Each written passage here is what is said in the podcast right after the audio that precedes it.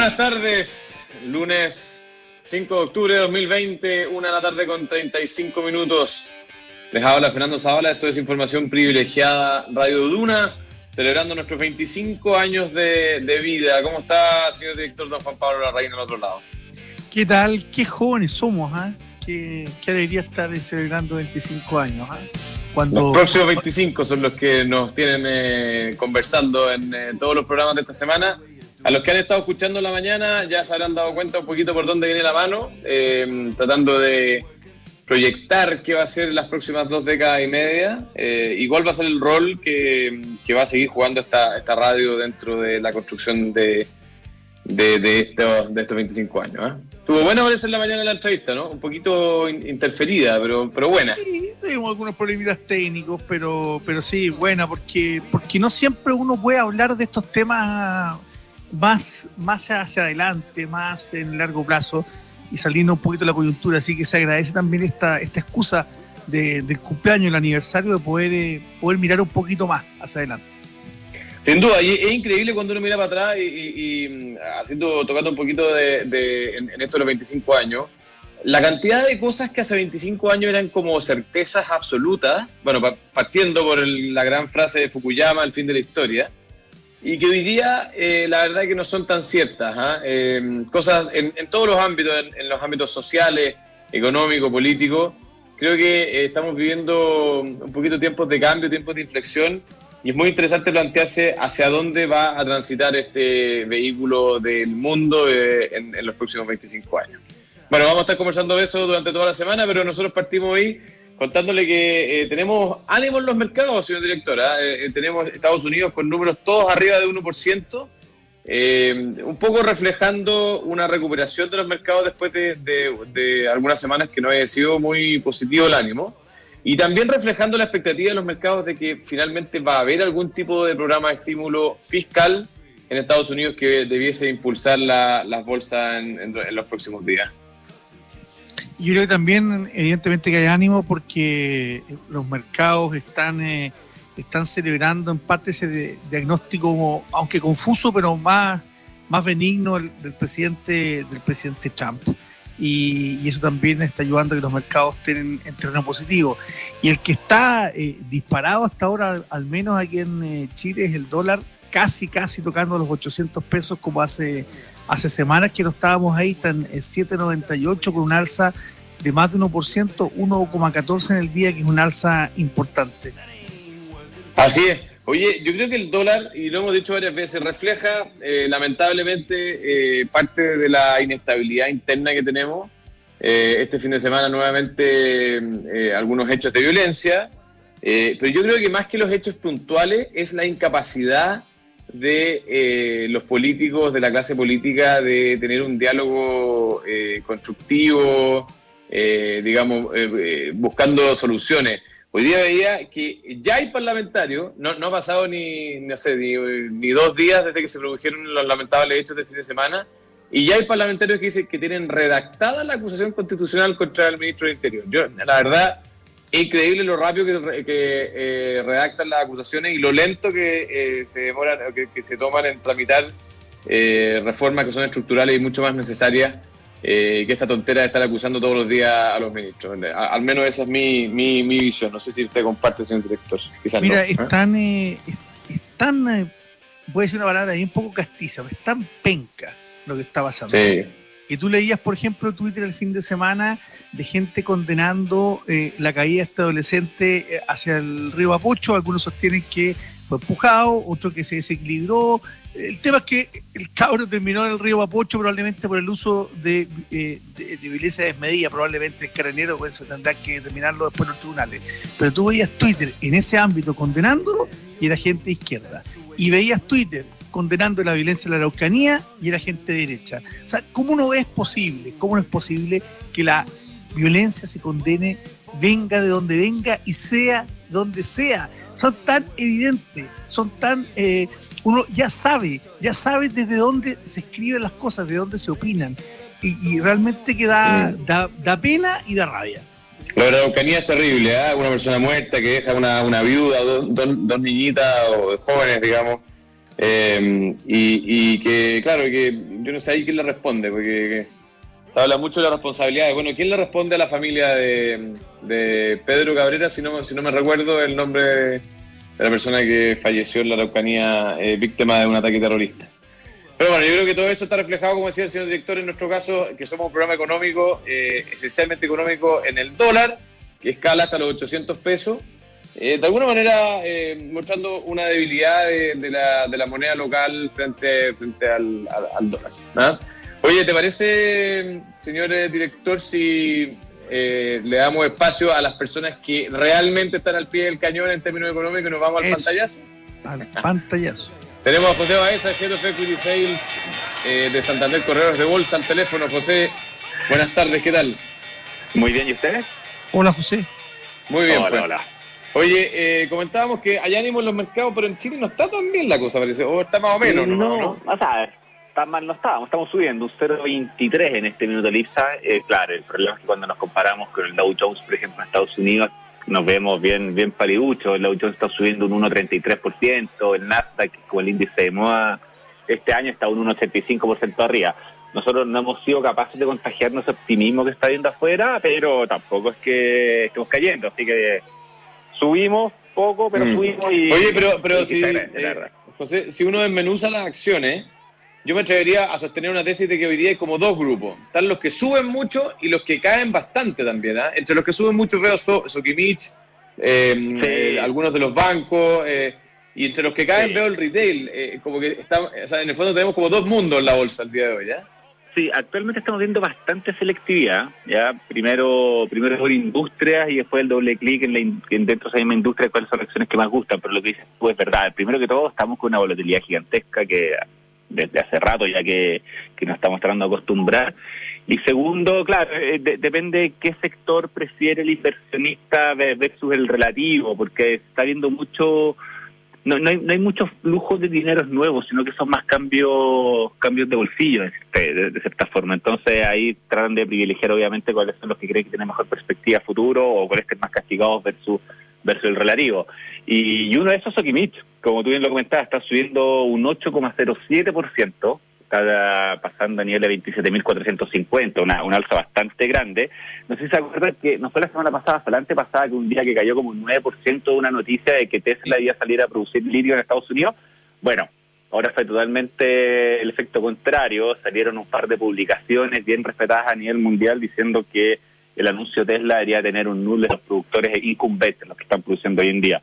Entonces ahora nos fuimos para otro lado y están todas las, las productoras de litio, no solamente Soki, subiendo bastante fuerte el día de hoy. Y eso obviamente, Soki es una acción que es relevante en la bolsa local, es una acción que tiene un peso bastante relevante en el IPSA y que suba un 8%, 7,5 hasta ahora, eh, impacta bastante en el, en el índice en el IPSA. O sea, si no estuviese subiendo a este nivel, obviamente el IPSA estaría mucho más, mucho más abajo.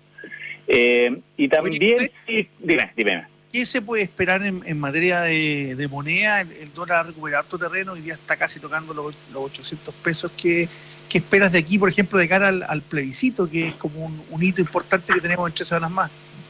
Mira, yo, yo creo lo que te comentaba antes, el tema de la volatilidad llegó para quedarse y, tenemos que acostumbrarnos, si antiguamente el, el dólar peso se movía dos pesos o un peso y medio y, quedamos tranquilos, hoy en día se está moviendo cinco o seis y a nadie le llama mucho la atención.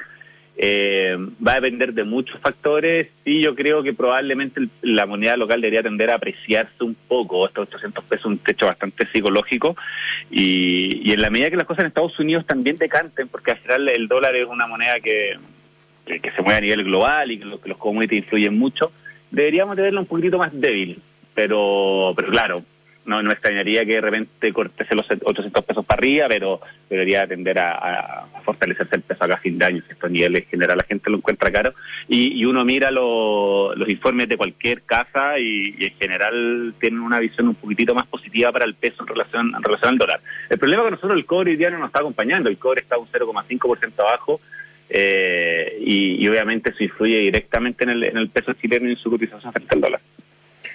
José, muchas gracias por este contacto. Que tengas una muy buena tarde. Igualmente, señor, que estés bien. Gracias, José. Don José Baeza, Head of Equity Sales de Santander Correos de Bolsa. En este panorama por los mercados, con el dólar encumbrado casi en 800 pesos, como mencionaba el señor director. Oye, eh, bueno, señor director, eh, BCI siempre con eh, beneficios para sus clientes, para las personas que usan las tarjetas de crédito. Lo puede ocupar para comprar en grandes tiendas, supermercados, hay, hay cuotas. En general, estar en movimiento, ¿ah? BCI, seamos diferentes.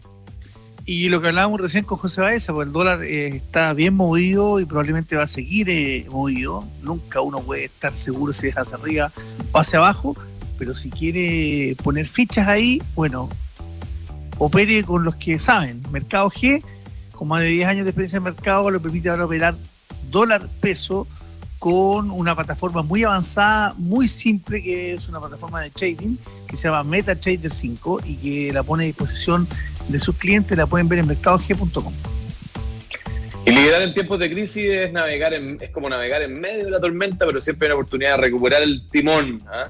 Price Chile, PwC Chile, hoy más que nunca te acompañan todos tus desafíos. Más antecedentes en www.pwc.cl.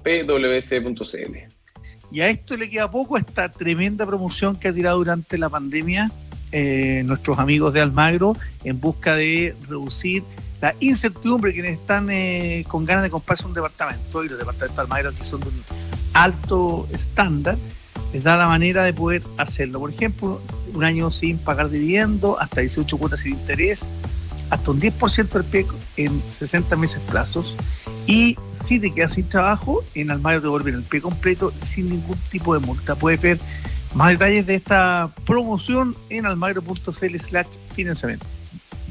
Oye, el fin de semana estuve con eh, un amigo mío que, anda en moto y me, bueno, le empecé a preguntar, eh, porque yo, usted sabe, soy el director que soy bien ignorante en términos de moto, pero le empecé a preguntar sobre Ducati y me dijo claramente, es como el, el eh, Ferrari la moto, es como el, lo mejor que hay en moto en, el mundo, ¿ah?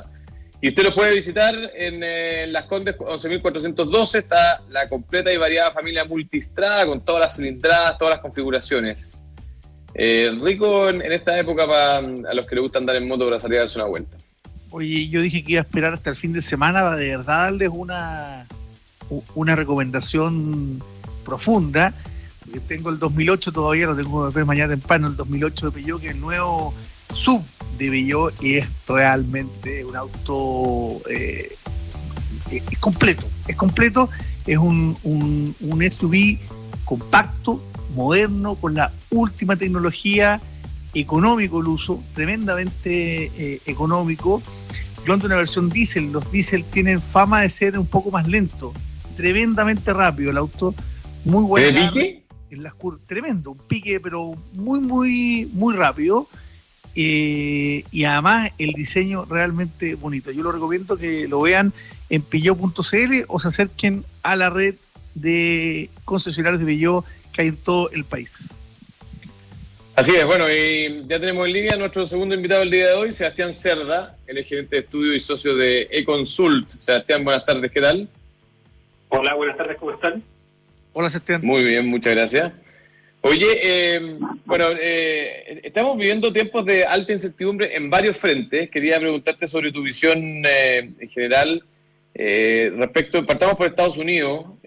hay elecciones, está enredado el panorama, pero hay gente que dice que la economía como que está corriendo por un carril paralelo, como que las elecciones en teoría no serían demasiado relevantes respecto a los resultados económico. Eh, eh, ¿Cuál es la visión de ustedes en, respecto al futuro eh, próximo de Estados Unidos, la economía de Estados Unidos? Es verdad que Estados Unidos ha sorprendido fuertemente al alza desde, desde, desde el impacto primero de la, de la pandemia. En general, todos los indicadores más coyunturales lo que muestran es que al tercer trimestre y, y caminados al ser cuarto, la economía americana va, va a recuperarse rápido, va a ser probablemente la economía que más rápido está recuperando después del impacto de la pandemia.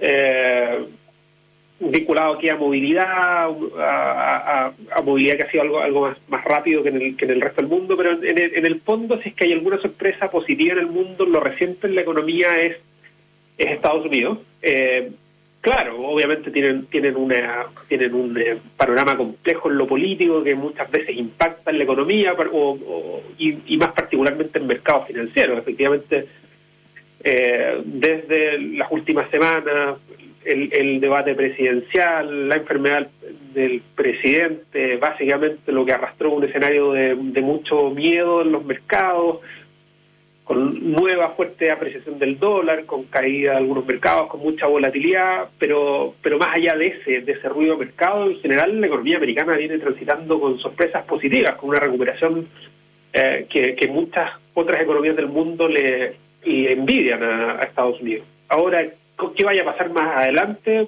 Probablemente las elecciones sí generan mucho ruido, estoy, muy de acuerdo con eso, y por lo tanto vamos por carriles medios independientes. Oye, y, mm, esta fortaleza del mercado americano contrasta con, eh, bueno, eh, debilidad en los mercados emergentes o incertidumbre en los mercados emergentes, pero también eh, de alguna manera se, se parea con lo que estamos viendo en China, que también está mostrando fortaleza. Entonces tenemos como dos polos como que las dos locomotoras del mundo están andando bien, ¿o no? ¿debiésemos tener una proyección positiva en los próximos meses o no? Eh, sí, pues yo te diría que a diferencia de salidas de otras recesiones, por, o al menos de la última gran recesión, la salida de China es, un poco más lenta. En el fondo ha habido una recuperación rápida sobre la caída de los niveles, pero no, no, no volviendo a crecer a niveles post pandemia. Obviamente no tienen los espacios para hacer mucha política fiscal y crediticia como hicieron en ese momento. Eh, Estados Unidos está, la recuperación es bastante más rápida que en aquella oportunidad. Entonces yo diría que, en el fondo hacia mercados emergentes, claro, las dudas son bastante más importantes porque China no está, o sea, recuperó el nivel que, o está recuperando el nivel que había perdido en la, crisis, pero, pero no es una salida tan dinámica como en aquella oportunidad. Y a diferencia de aquella oportunidad, muchos países emergentes tienen problemas, tienen problemas relativamente serios en, en distintos ámbitos, particularmente el fiscal. Entonces, eso también impide que ciertos países emergentes logren salir con el dinamismo que, se salió de esa, de esa recesión en, 2009.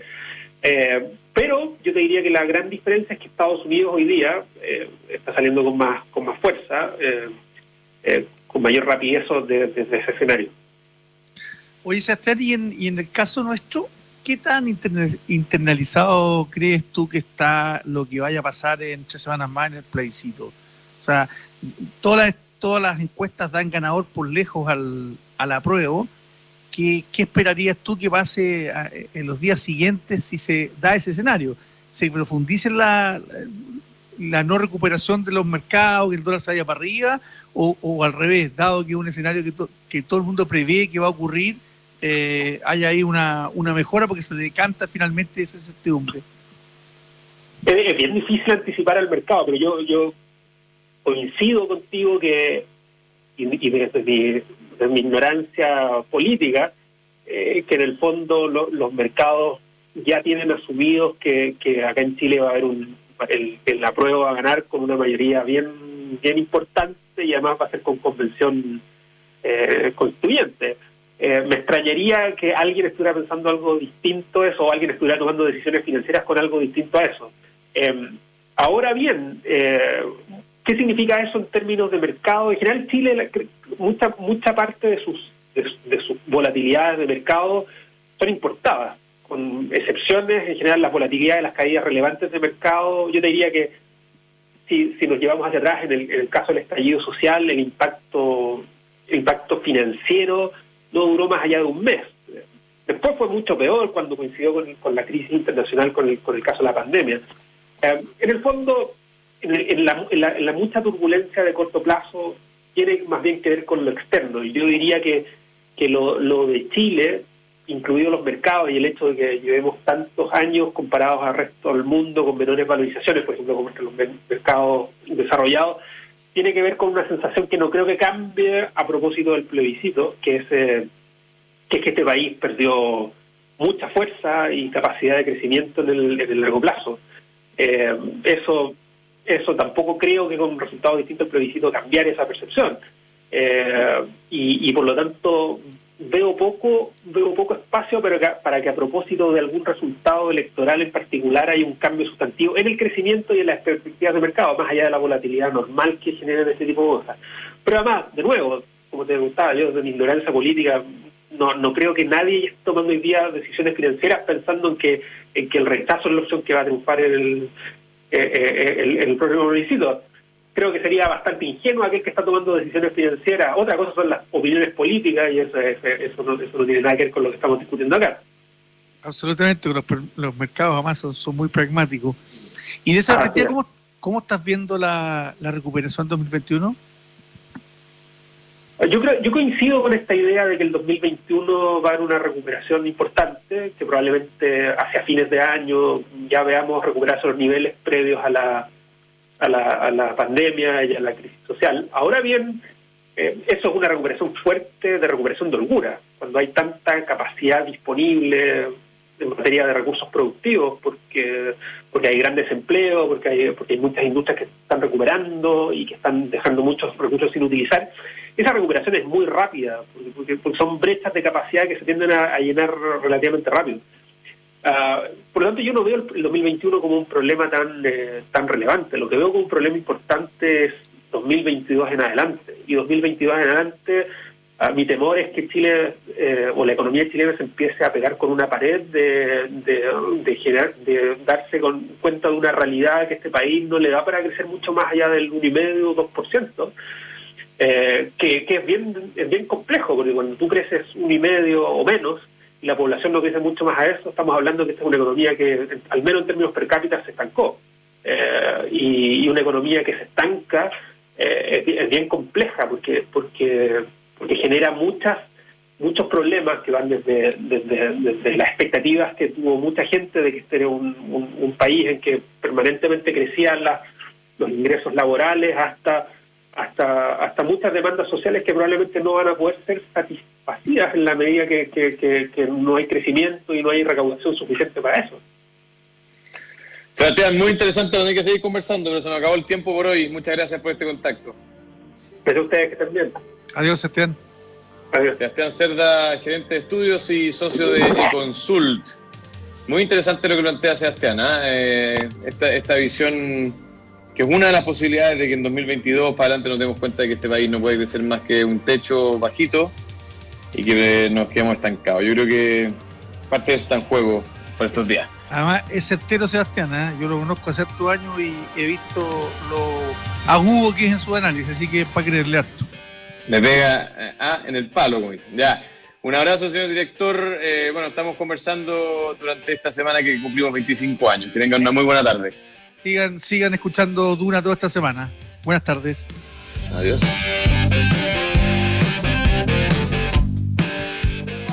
Mercados G, con más de 10 años de experiencia, te permite ahora operar dólar